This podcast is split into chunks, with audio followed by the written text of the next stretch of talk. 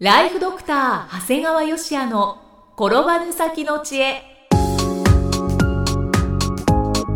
ビジネス勉強マネープラン。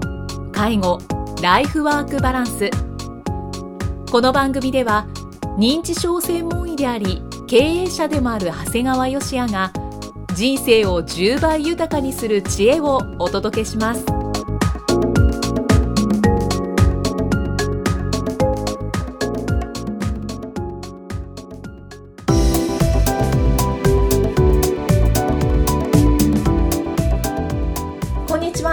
生きみえです。ライフドクター長谷川芳也の転ばぬ先の知恵。今回も長谷川先生よろしくお願いします。お願いします。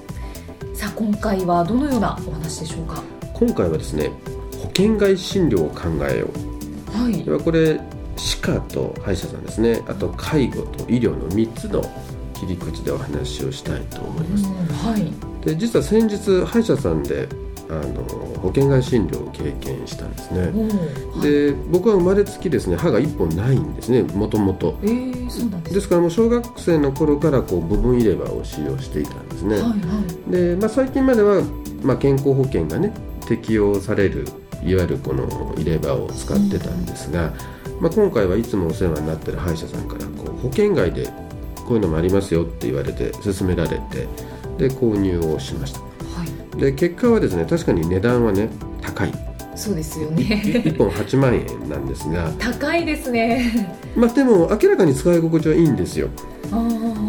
うん、で歯科医療においてはねこう著しく高価な材料を使ったり美容目的以外であれば基本的には医療費控除の対象になるんですね。はい。だから普通にまあちょっといい材料を使ったぐらいのこうの作成とかインプラントだとか矯正などの医療費っていうのはみんな医療費控除の適用となるんですね。はい。ですからまあ医療費控除っていうのはこう事故または事故と生計を同一にする配偶者やその他の親族のために医療費を支払った場合にはこう10万円を超えた分で最高200万円までが所得から控除されるということなんです。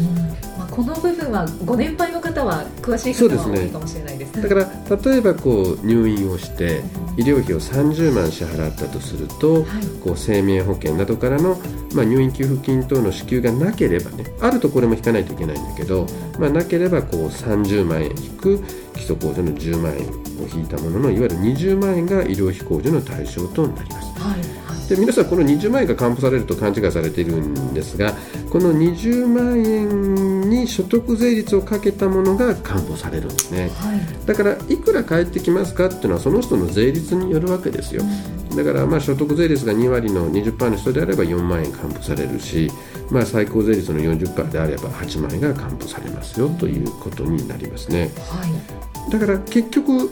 高額所得者の人ほど結構な額が還付されるわけですよ、そういうことになりますね。まあ、本当ね僕の周りはい。うちの、まあ、父親だとかですね父親の周りの人たちなんかはですね、はい。結構気前よく1本30万円のインプラントをですね何本も入れてるってことも理解できるんですよね、すごいですね。この口の中に。うん、だけどまあ 30万円56本だったらねうんだって160万かけて10万円引いて150万円でで税率が、ね、40%ぐらいだったら560万返ってくるわけですから。あそっかそっかはい、うん、そうしたらまああのまあ結構リーズナブルにできちゃうわけですよ。うんそうですね。そう考えるとですね。そうです。だから世間ではねなかなかこういったお金を持ったお年寄りがお金を使ってもらえないってことをよく言うんだけど、はい。まあこれ使ってもらうにはこれ医療しかないなと思ってね。ああなるほど、うん、だからそういった点からいくと歯科の保険外診療ってすごく有効だなというふうに思ったんですね。はい。で僕はですね、まあ、今日の主題である保険外診療ということに関するとですねはい。歯科診治療というのは僕はとってもオーソドックスでいいと思うんですよ。どういうことかっていうとですね公的保険制度の場合はまず保険サービス、まあ、国がある程度お世話をする保険サービスとそれ以外の保険外サービスをどういった形であの組み合わせるかってとっても大事なんですよね。はいでこれ原則はねやっぱり国がやることっていうのは最低限のサービスでいいわけですよ。うんいわゆる最低限のサービスは保険で適用し対応してそれ以上のクオリティですね。要するに見栄えだとか快適性についてはもう保険外で、まあ、お金がある方は自由にしてくださいよっていうことが基本だと思うんですね。はそうでないともう国のお金なんていくらでもかかってしまいい、ますそうですね。でその点ではですねこの歯科医療というのはすごい原則にのってるわけですよね。だから私の例でいけば、まあ、部分いれば保険で安くやることもできますけども見栄えだとか快適性から保険外を選ぶこともできますよ、であの選ぶ人はどうぞお金払ってくださいっていう意味ですごい理にかなって。ます、はい、僕は歯医者さんの保険外診療ってとってもいいなというふうに思ったんだよね、ただねじゃあ介護の世界はっていうとねこれはですね介護の世界ってこの原則が全く守られてないんですよね、よくこう国が整備するですね特養いわゆる特別養護老人ホームや老人保健施設老健っていうのはこれ国の補助金で建築されるんですよ、はいはい、だからすごく規模も大きくて豪華でねですですね。最近のやつは全部原則個室なんですよ。へえそうなんですね。で比較的入居費用も安くて、はい、安い中でも個人の所得が少なければ、はい、いわゆるこう減免制度っていってですね自己負担を安くすることもできるんですよ。はい、で例えば子どもさんの所得が高くても世帯だけ分けて本人の年金所得を少なくすればいくらお金持ちの息子さんがいても安く入所することができるんですね。うんそうなんですね、うん、だからとても恵まれてるんですよ。はいはい、でも一方でですねこう民間の有料老人ホームなんかはこの減免制度が適用されないもんですから、だからなかなか一部設備が豪華であってもやっぱりなんか特養や老犬よりも落ちるんですね。そんな上でなおかつ費用負担は特養老犬よりも多くなっちゃうんですよね。なんかあの歯科治療と全く逆、ね、逆なんですよ。そうなんですよ。だから介護保険の施設っていうのはですねこの原則が守られてないわけでいわゆる本来最低限のサービス内容であるべき施設が国から最もお金が出て豪華になっていてさらに自己負担が軽いということになってですよね。不思議ですねで当然そんなところはこう限られてるから全員が入れないわけですよね。はいはい、だからこうもういわゆる2年待ち3年待ちなんてことになっていてでも逆に入ってしまえばもうすごい既得権なんですよね。入っちゃえば楽、言い方変えると例えば年金がものすごい月に20万も30万ももらってる人もそういう施設入れば10万円15万で済んでしまう、うん、こう安く入れるだけじゃなくてそれ以外でもらった年金は全部お金として残っていってしまうっていうことになるんだよね、うん、逆にこれらの施設に入れなかった方は民間が提供するちょっとこう豪華さはなくちょっと劣悪なんだけど費用も高い施設で我慢するしかないなんだかこう運の良し悪しっていう感じがしちゃいますね。で逆にちょっとお金がある人こそまた裏やコネを使ってそういうとこ入っちゃうような人もいるもんですから、はい、だから本当にこの介護の世界っていうのはですねおかしいんですね。これだから本当に僕は厚生省の政策ミスだと思うんですね、だから歯科治療のような原則にのっとるんであればね、はい。本来は保険で提供する特養や老犬は自己負担は安くして代わりに大部屋を中心としたこう施設にすべきだったんですよね。はい、でそこにもし不満があれば自己負担でよりクオリティの高い民間施設に移ればいいということになるわけですね。ただもう現状ではですねもう公的施設のがあまりにも豪華であるためですねもう民間施設自体がですねもうそんなクオリティの高いものを提供しなくなっちゃってるんですよね。だからもうこの政策ミスはですねもう簡単には解決はできないと思いますね。そうですよかなか難しいですね。もうこれはですねもう現状の制度の中でもうどんどん情報を集めてですね、はい、もう賢く動いた人が得しますね。だからよく僕のあの患者さんの家族でもですね私、介護保険のことよく分かんないんですなんて言ってる人いるとそんな人は損するだけです。誰も助けてくれません。もう誰よりも自分で今のこの時代インターネットだとかもそれこそこの僕の今日の話なんか聞いてですね、はい、もういろんな情報を手に入れてですねもう自分で動いたものが勝ちです。誰も助けてくれないっていうことに実は介護の世界ではなっちゃいましたね、はい、じゃあ我々が提供している医療。医療は今どうなってるかなというふうになると、まあ、これはですね一部の高度医療や先進医療についてはですね条件付きでいわゆるこう保険外と保険医療を組み合わせた混合診療が認められたんですね、うんはい、だからもうこれが認められていたら僕はですね原則はですねまあ、あの厚生労働省が言ってる医療に関しては、まあ、その特別に認めたもの以外の混合診療は禁止という考え方に結構賛成なんですね。あの正直もう僕ら医療の世界ではですねこの保険外のものがですねそんなに患者さんのメリットになるような薬とか処置はあんま思い浮かばないんですね。なるほどこの辺はね歯科ともちょっとレベルが違うかなと思うし介護ともちょっと違うかなということなんですね。はい。で逆にですね皆さんにぜひ知っていただきたいのは、だからこそ保険診療っていうのは相当な科学的根拠に基づいて許可が出してるんだよということなんです。あーはいはい。だから要するにコマーシャルでねうん。いわゆるこう保険外のちょっとした薬がこんなこと言ったら私元気になりましたとかねそんな簡単なことで許可を出してるわけじゃないんです。うん。厳しい動物実験のデータを何度も何年もやりながらそこから初めて人間に持っていき人間に持っていく時でも最後の最後はですね、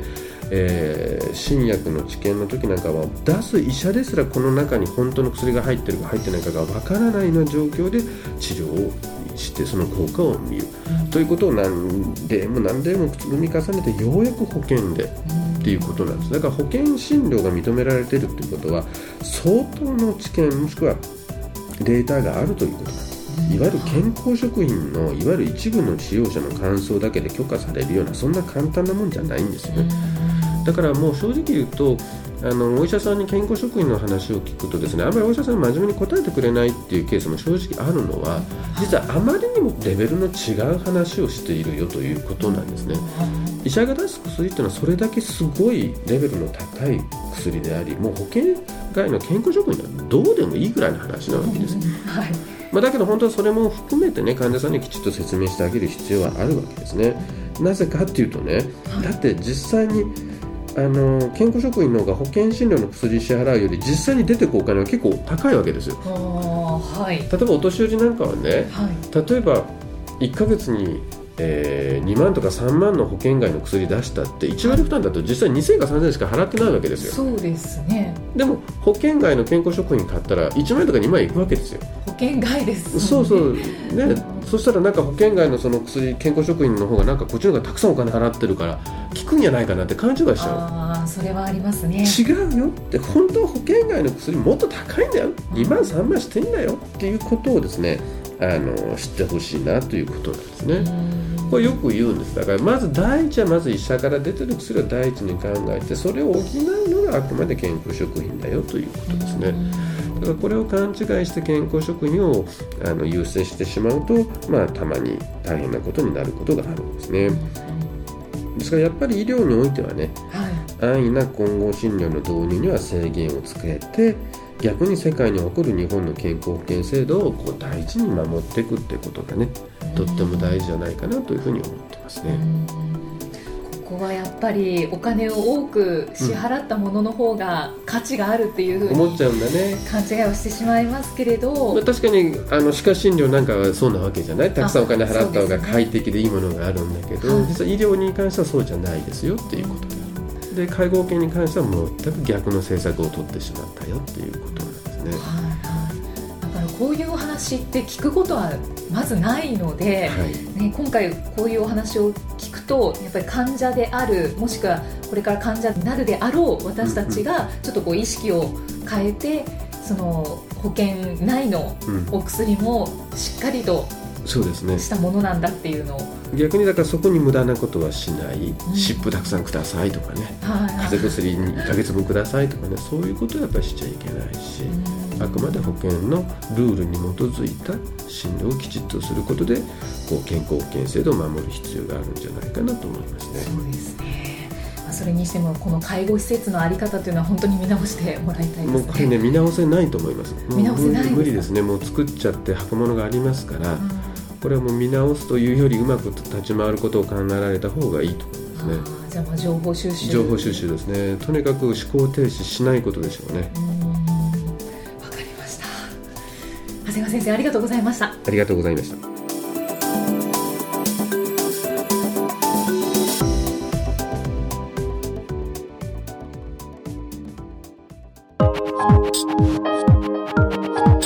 今日の放送はいかがでしたか？番組ではご感想や長谷川よしあへのご質問をお待ちしています。番組と連動したウェブサイトにあるホームからお申し込みください URL は http コロンスラッシュスラッシュ brain-gr.com スラッシュ podcast スラッシュ http コロンスラッシュスラッシュブレイン -gr.com スラッシュポッドキャストスラッシュです。それではまたお耳にかかりましょう。この番組は提供ライフドクター長谷川義也。プロデュースキクタス。ナレーションは生きみえによりお送りいたしました。